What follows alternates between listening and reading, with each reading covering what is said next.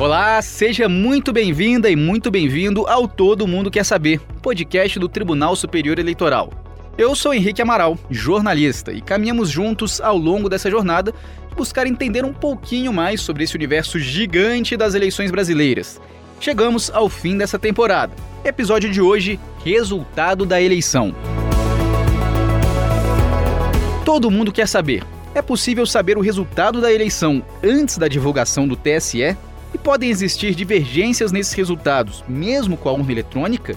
Para nos ajudar a esclarecer essas questões, eu conto com Diogo Reis, professor de Direito Eleitoral Digital.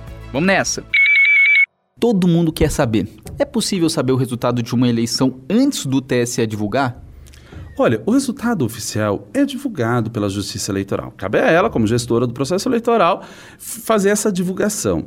Mas como o nosso sistema eletrônico de votação, ele emite o resultado de cada urna em papel mesmo, impresso, ele imprime esse resultado na urna coletivamente, é possível que as pessoas ou, é, ou, ou membros dos partidos ou cidadãos comuns vão até as sessões eleitorais e verifiquem aqueles votos. E somando os votos, já é possível descobrir é, quem foi eleito ou quem tem grande chance. Lógico isso para o sistema majoritário simples, por exemplo, né, o majoritário absoluto.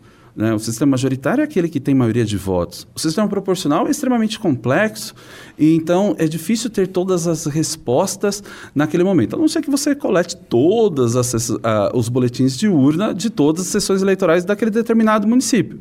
Mas sim, é possível. E Henrique, é bem comum acontecer.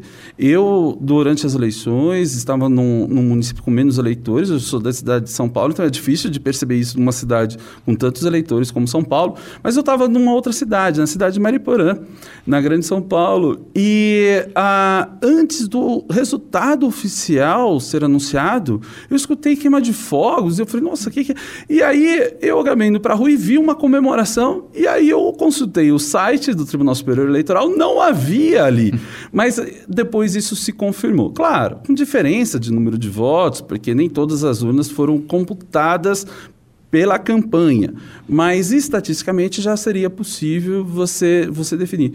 Esse é um bom exemplo de como a gente pode ficar de olho se o resultado que a Justiça Eleitoral coloca no site, por exemplo, né, no, quando ela declara, é o mesmo que o resultado que, que foi ali feito naquele dia de eleição. Tá, mas e aí, professor? E se dá uma divergência? O que, que acontece? O pessoal soma tudo, dá um resultado, a Justiça Eleitoral divulga, dá outro resultado. E a gente corre para onde? Pois é, é possível impugnar os resultados eleitorais. Nós já tivemos alguns exemplos no Brasil.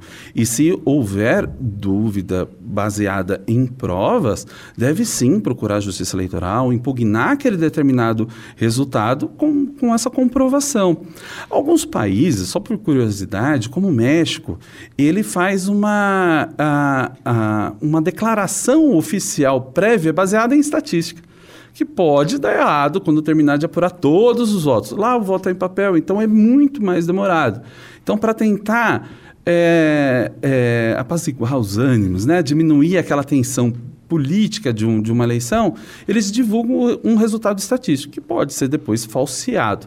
Agora, Mais ou menos caso, como se fosse uma pesquisa, no caso? Como se fosse um, uma pesquisa, só que é uma espécie de uma pesquisa de boca de urno, né? É aquela que é feita lá, e, e uma, uma demonstração estatística que tem uma boa probabilidade de se confirmar. Agora, aqui, o que a gente tem é a possibilidade de a gente verificar o voto em si, não a intenção de voto, o que dis disseram que votaram ou não. Por meio do boletim de urna, sendo impossível identificar quem votou em quem, mas sabe que naquela urna tiveram aqueles votos. Se você somar tudo direitinho, você chegou ao resultado. E se isso não bateu com declarado pela Justiça Eleitoral, isso deve ser impugnado e dado ampla publicidade para que se questione. Mas até hoje, isso nunca aconteceu pelo menos com as provas necessárias, já que ah, me parece que as impugnações que houveram era muito mais por suspeitas ou por sensação. É difícil, Henrique. Imagina você candidato e você começar a contar as pessoas que você imagina que votaram em você e chega lá, você só tem um voto o seu próprio voto.